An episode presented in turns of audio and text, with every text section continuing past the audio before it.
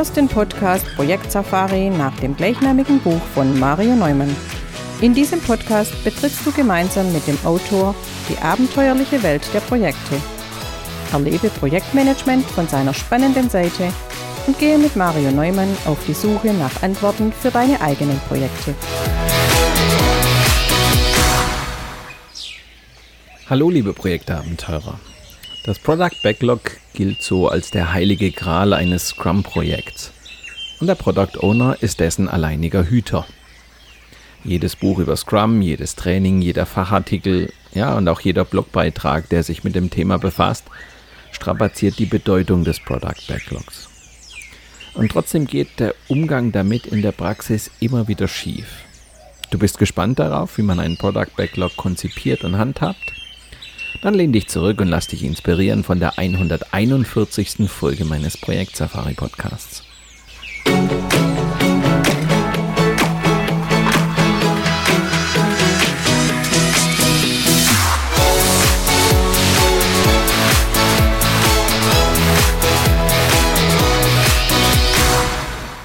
Wie bereits angekündigt, möchte ich euch in den kommenden Sendungen weitere Einblicke in mein neues Buch gewähren und natürlich auch Lust darauf machen, es einmal in die Hand zu nehmen und zu lesen.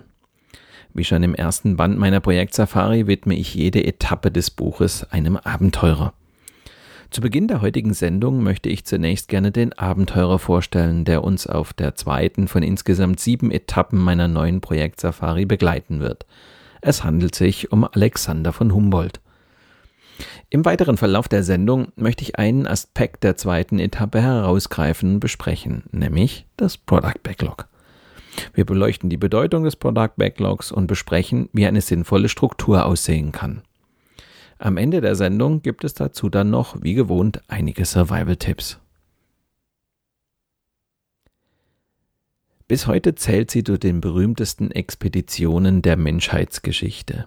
Alexander von Humboldts amerikanische Reise. Am 5. Juni 1799 legte sein Schiff, die Pizarro, von Spanien in Richtung Südamerika ab. Ausgerüstet mit physikalischen und astronomischen Messgeräten, die dem neuesten Stand der Technik entsprachen. Zahlreiche Abenteuer erwarteten ihn und seine Begleiter in den folgenden fünf Jahren, etwa die Fahrt im Einbaum 75 Tage lang auf dem Orinoco und Rio Negro, mehr als 2700 Kilometer, ständig bedroht von Krokodilen, Jaguaren und giftigen Insekten. Doch das war nur der Anfang. Per Schiff ging es weiter nach Kuba, wo sich Humboldt drei Monate aufhielt, dann wieder an die südamerikanische Küste nach Cartagena, von wo er seine Erforschung der Anden startete. Bei Quito untersuchte er Vulkane, bei Cajamarca entdeckte er Überreste alter Inka-Städten. Außerdem versuchte er sich am Aufstieg des Chimborazo, der damals als der höchste Berg der Welt galt. Und im September 1802 erfüllte er sich einen Jugendtraum. Auf seiner Reise nach Lima erblickte er zum ersten Mal den Pazifik. Eine einjährige Expedition führt ihn vom pazifischen Acapulco über Mexiko-Stadt bis zum atlantischen Veracruz. Von hier setzte er nach Kuba über und gelangte schließlich in die Vereinigten Staaten. Diese Expedition gilt als eine der wertvollsten Forschungsreisen, die jemals ein Mensch unternommen hat. Während der fünf Jahre vermaß Humboldt Längen, Breiten und Höhengrade. Er erstellte Skizzen, beschrieb die Klimastufen des Hochgebirges, bewies die vulkanische Herkunft von Gestein, untersuchte Silber- und Goldminen und vieles, vieles, vieles mehr. Zurück in Europa verfasste er daraus ein mehr als 30-bändiges Werk. Der Verlauf einer derart umfangreichen Forschungsreise, wie sie Humboldt von 1799 bis 1804 auf dem amerikanischen Kontinent unternahm, lässt sich unmöglich im Vorhinein absehen und planen. Und doch war sie außerordentlich erfolgreich. Maßgeblich dazu beigetragen hat ein Prinzip, das heute den Kern des agilen Projektmanagements ausmacht, das Denken in Etappen. Anstatt das ganze Vorhaben in den Blick zu nehmen, was bei einer mehrjährigen Forschungsreise ohnehin nicht möglich gewesen wäre, konzentrierte sich Humboldt auf die jeweils anstehende Etappe. Wenn sich vor Ort neue Möglichkeiten auftaten, griff er beherzt zu. Akribisch überlegte er, was er für das bevorstehende Wegstück benötigte, was er erkunden, herausfinden und aufzeichnen wollte. Ziel war es, aus der Etappe das Bestmögliche herauszuholen. Am Ende wertete er die Ergebnisse aus und wandte sich erst jetzt der nächsten Etappe zu. Nun erwarteten ihn neue Abenteuer und andere Themen, auf die er sich wiederum sorgfältig vorbereitete. So reihte sich eine Etappe an die andere. Jedes Mal fokussierte er sich auf bestimmte Themen, was die enorme Vielfalt der Forschungsreise überhaupt erst ermöglichte. Sich auf die nächste Etappe zu konzentrieren, um daraus das Bestmögliche herauszuholen, genauso verfährt auch ein Scrum-Team. Nicht das Gesamtprodukt interessiert, sondern der anstehende Sprint. Mit der Zeit von Sprint zu Sprint gewinnt das Team an Erfahrung. Eine gewisse Routine stellt sich ein. Die Abläufe werden immer effizienter. Vermutlich galt das auch für Humboldt und seine Begleiter. Zwar wechselten die Themen, mal stand eine Flussfahrt bevor, mal die Besteigung eines Bergs, doch viele Erfahrungen konnten in die Vorbereitung folgender Etappen eingehen, und man gewann von Etappe zu Etappe an Sicherheit und Effizienz. Großes erreichen, ohne den Weg und das genaue Ziel im Vorhinein zu kennen. Vor dieser Herausforderung stehen auch viele Projektteams. Was Alexander von Humboldt mit großer Leidenschaft verfolgte, nämlich die akribische Planung und disziplinierte Umsetzung der jeweils nächsten Etappe, bildet im Kern die Vorgehensweise in agilen Projekten. Kein leichtes Unterfangen. Nur wer in jeder Etappe die Prioritäten richtig setzt und sich gut vorbereitet an die Arbeit macht, kann wie Humboldt mit kleinen Schritten ganz große Erfolge erzielen. An dieser Stelle ein kurzer Hinweis zu unserem Seminar Alles hört auf mein Kommando. Sobald ein Projekt über Abteilungsgrenzen hinausgreift, sind die Herausforderungen an eure Führungskompetenz erheblich. Ein neu zusammengesetztes Team, wenig verlässliche Strukturen, eine ungewisse Zukunft, bei all dem keine disziplinarischen Befugnisse. Wie ihr dieser Anforderung gerecht werden könnt, ist Thema dieses Seminars von Mario Neumann. Schlüsselbegriffe sind Führungsstil, Motivation oder Delegation. Weitere Informationen zu unseren Seminaren findet ihr unter marioneumann.com/seminare.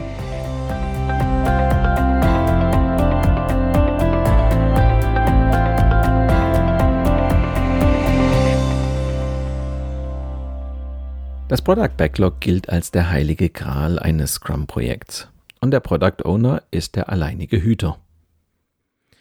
Jedes Buch über Scrum, jedes Training, jeder Fachartikel, der sich mit dem Thema befasst, strapaziert die Bedeutung des Product Backlogs. Und trotzdem geht der Umgang damit in der Praxis immer wieder schief.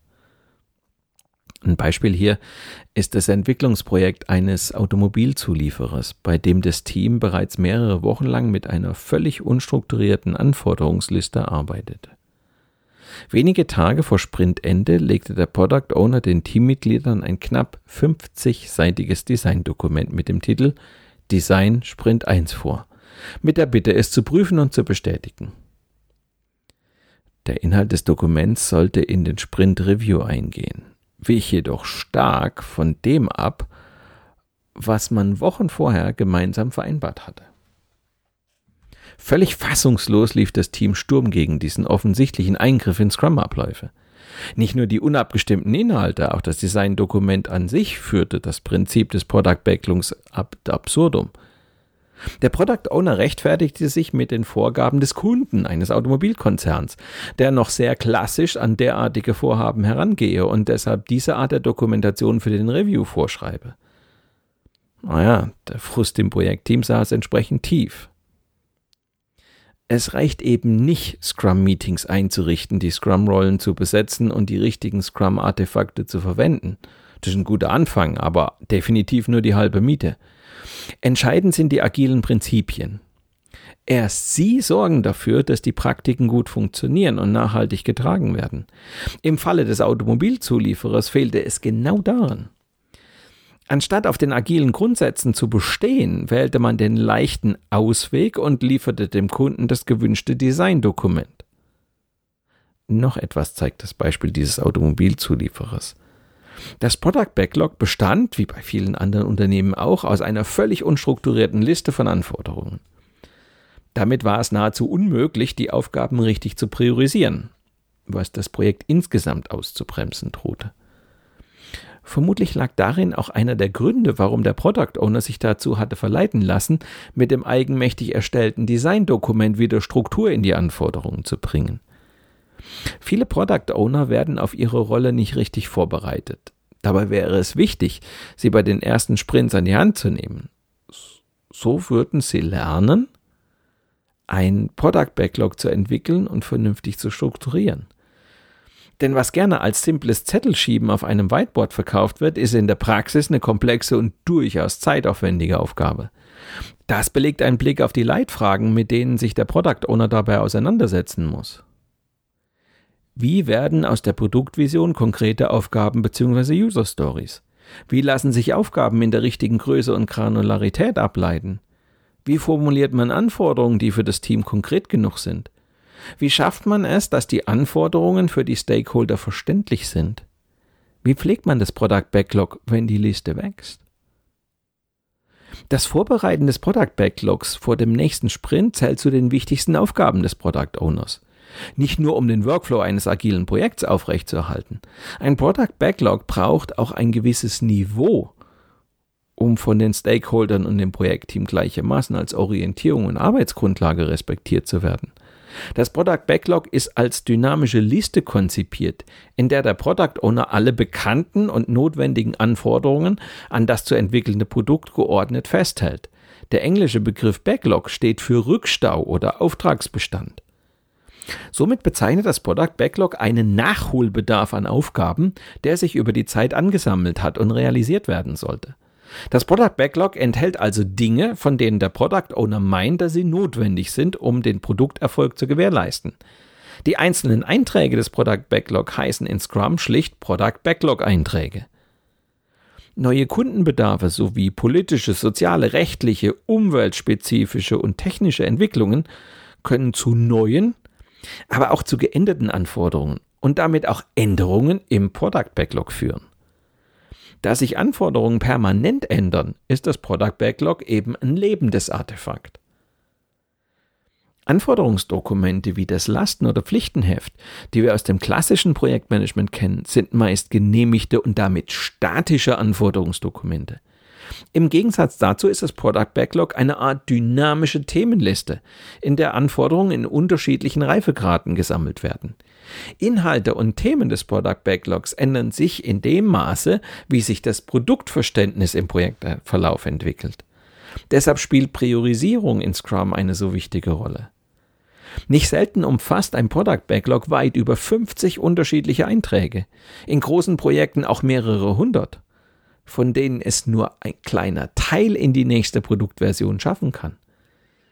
Es dürfen also jederzeit neue Einträge hinzugefügt, bestehende geändert oder auch wieder entfernt werden.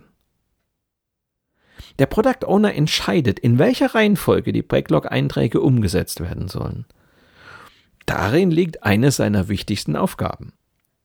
Die dynamische Handhabung des Product Backlogs hat zur Folge, dass nicht alle Einträge den gleichen Reifegrad besitzen. Die Anforderungen mit höchster Priorität stehen oben. Sie sind oft schon in Details heruntergebrochen und weitestgehend bekannt. Niedriger priorisierte Einträge sind meist grobgranularer. Dieses Konzept ermöglicht ein rollierendes Planen, bei dem vermieden wird, zu früh ins Detail zu gehen. Beliebig große Produkte und Systeme lassen sich so in einem fast beliebig kleinen Product Backlog beschreiben. Zum Beispiel enthält in Toms Projekt des Product Backlog als niedrig priorisierten Eintrag ein Reporting-Tool, das später einmal mit mehreren hundert Personentage zu Buche schlagen dürfte. Die Details werden jedoch erst definiert, wenn klar ist, dass das Tool wirklich benötigt wird. Womöglich stellt sich heraus, dass man es gar nicht braucht. Das nennt man dann Effizienz. Die unterschiedliche Granularität der Einträge im Backlog spiegelt sich auch in den Bezeichnungen Epics und User Stories wider. Epics sind große Backlog-Einträge, die aufgrund ihrer Größe weder geschätzt noch innerhalb eines Sprints entwickelt werden können.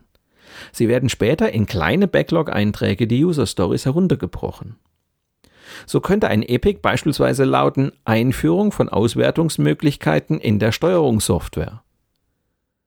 Um welche Auswertungsmöglichkeiten es sich jetzt im Detail handelt, müsste dann später in Form von User Stories beschrieben werden.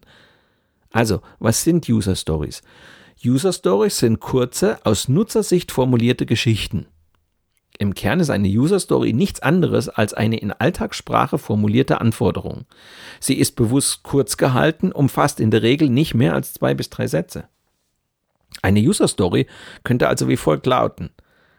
Als Produktionsleiter möchte ich jeden Morgen einen automatisiert erstellten Bericht zu den Produktionszahlen der Nachtschicht abrufen, damit ich gleich zu Arbeitsbeginn im Bilde bin.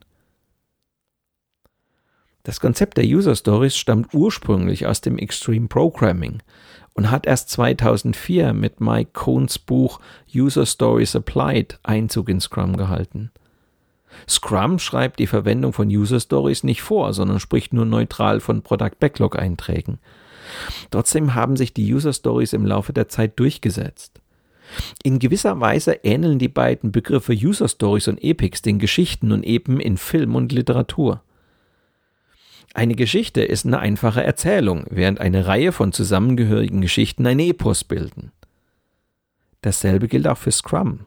Dort führt die Fertigstellung von zusammengehörenden User Stories zur Fertigstellung eines Epics. Die Einteilung in Epics und User Stories erleichtert eine effektive Kommunikation über das Projekt. Wenn Sie den Stakeholdern vom Fortschritt Ihres Projekts berichten, sind die Epics von Interesse. Wenn Sie dagegen mit den Kollegen aus dem Projektteam sprechen, kommunizieren Sie auf der Ebene der User Stories. User Stories können mit einem Sprint abgeschlossen werden. Oft arbeiten die Entwickler jeden Monat an Dutzenden User Stories. Epics dagegen sind weniger zahlreich und benötigen viel mehr Zeit bis zum Abschluss. Meistens nehmen sich die Projektteams pro Quartal den Abschluss von zwei bis drei Epics vor. Eine weitere, den Epics übergeordnete Ordnungsebene stellen die Initiativen dar. Wie Epics aus Stories bestehen, so werden Initiativen aus Epics gebildet. In vielen Fällen umfasst eine Initiative Epics von mehreren Teams und verfolgt ein sehr viel weiter gefasstes, größeres Ziel als die Epics selbst befassen wir uns nur noch ein wenig mit der Struktur des Product Backlog. Der Aufbau eines Product Backlogs ist von Unternehmen zu Unternehmen oft sehr unterschiedlich. Das liegt vermutlich daran, dass der Scrum Guide nur die Eigenschaften des Product Backlog definiert, nicht aber die konkrete Ausgestaltung. Im Folgenden wird deshalb eine Version vorgestellt, die sich in der Praxis durchaus bewährt hat. Da ist zunächst die ID zur eindeutigen Identifizierung erhält jeder Backlog-Eintrag eine laufende Nummer. Wird für das Verwalten des Product Backlogs eine Software verwendet, geschieht dies automatisch. Die User Story beschreibt in zwei bis drei Sätzen eine Anforderung an das System bzw. das Produkt. Sie drückt also kurz und prägnant aus, worum es in dem Backlog-Eintrag inhaltlich geht. Die Definition of Done gibt an, unter welchen fachlichen und gegebenenfalls auch technischen Bedingungen ein Backlog-Eintrag als erledigt gilt. Es handelt sich also um die Abnahmekriterien, die der Product Owner passend zur User Story definiert. Dann nutze ich gerne die Priority. Je besser das Product Backlog organisiert und priorisiert ist, desto optimaler kann der Workflow im Scrum vonstatten gehen. Insofern ist es mitentscheidend für den Erfolg eines agilen Projekts, die Backlog-Einträge mit einer Priorität zu versehen. Dann haben wir die Estimation. Das Schätzen von Anforderungen ist ein wichtiger Aspekt agiler Entwicklung. Hierauf basiert schließlich die gesamte Ablaufplanung. Der Aufwand bzw. die Komplexität einer Anforderung wird in Personentagen oder in Storypoints geschätzt. Backlog-Einträge sollten sich einem Epic zuordnen lassen. Dies geschieht automatisch, wenn ein Epic im Laufe des Entwicklungsprozesses in kleinere Backlog-Einträge heruntergebrochen wird. Um inhaltlich zusammengehörende Backlog-Einträge besser gruppieren zu können, bietet es sich an, ein Theme, das heißt ein übergeordnetes Gruppierungselement, auch Initiative, Feature oder Gruppe genannt, mit in das Product Backlog aufzunehmen. Damit hätten wir eine sinnvolle Struktur des Product Backlog im Detail nachzulesen in meinem neuen Buch Projekt Safari 2. Zum Abschluss der heutigen Sendung noch einige Survival-Tipps.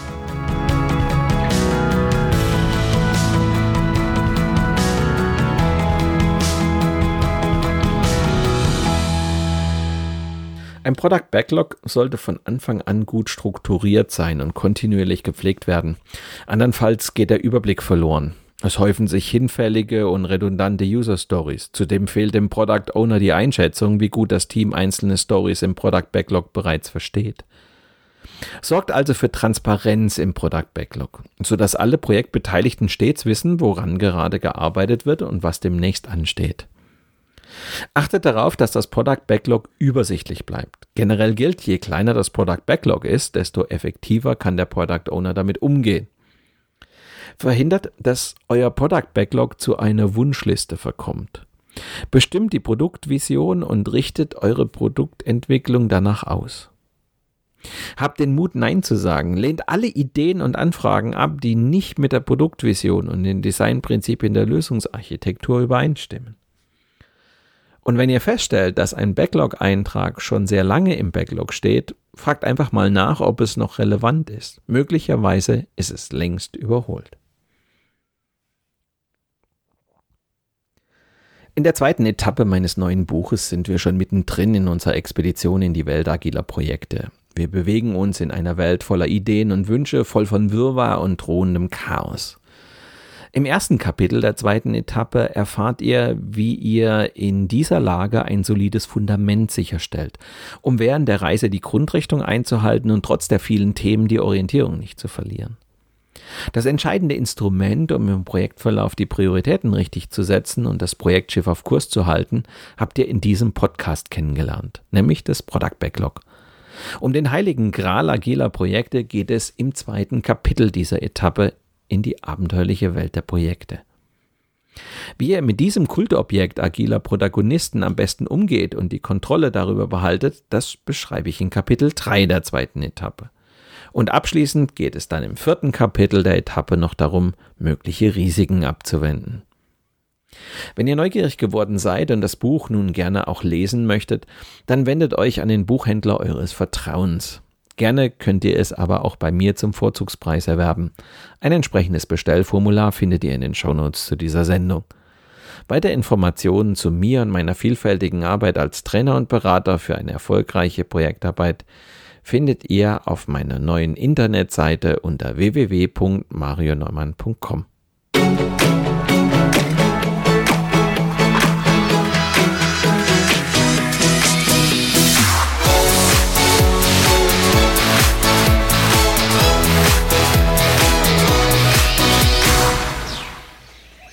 wollen agil werden. Agilität macht uns besser, produktiver, schneller, günstiger und innovativer. Also auf geht's.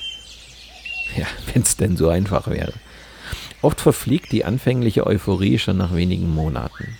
Entscheidend für den Erfolg ist ein vom Start weg gut funktionierender Scrum-Prozess. Als Projektleiter steht ihr daher vor der Aufgabe, erst noch einige wichtige Vorkehrungen zu treffen. Es gilt, die Beteiligten auf das agile Vorgehen vorzubereiten und die Scrum-Abläufe solide zu installieren. Wenn ihr gespannt darauf seid, wie man die Beteiligten auf das agile Vorgehen vorbereitet und die Scrum-Abläufe solide installiert, dann hört doch in zwei Wochen wieder rein oder abonniert einfach meinen Podcast Projekt Safari bei SoundCloud, Spotify, Google oder Apple Podcasts. Dann bleibt ihr immer auf dem Laufenden. Mit diesem kleinen Hinweis endet die heutige Episode meines Podcasts Projekt Safari. Danke fürs Zuhören, hinterlasst mir eine positive Bewertung auf eurer Podcast-Plattform und bleibt mir auch während der kommenden Episoden treu. Euer Mario Neumann.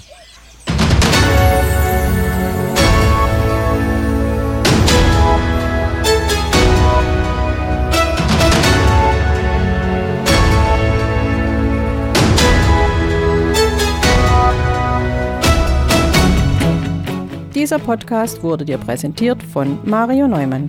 Mario Neumann ist Experte für Projektmanagement. Als Trainer und Coach begleitet er Projektleiter durch alle Phasen ihrer Projekte. Seine Methoden hat er aus der Praxis für die Praxis entwickelt. Effektiv, leicht verständlich und sofort anwendbar.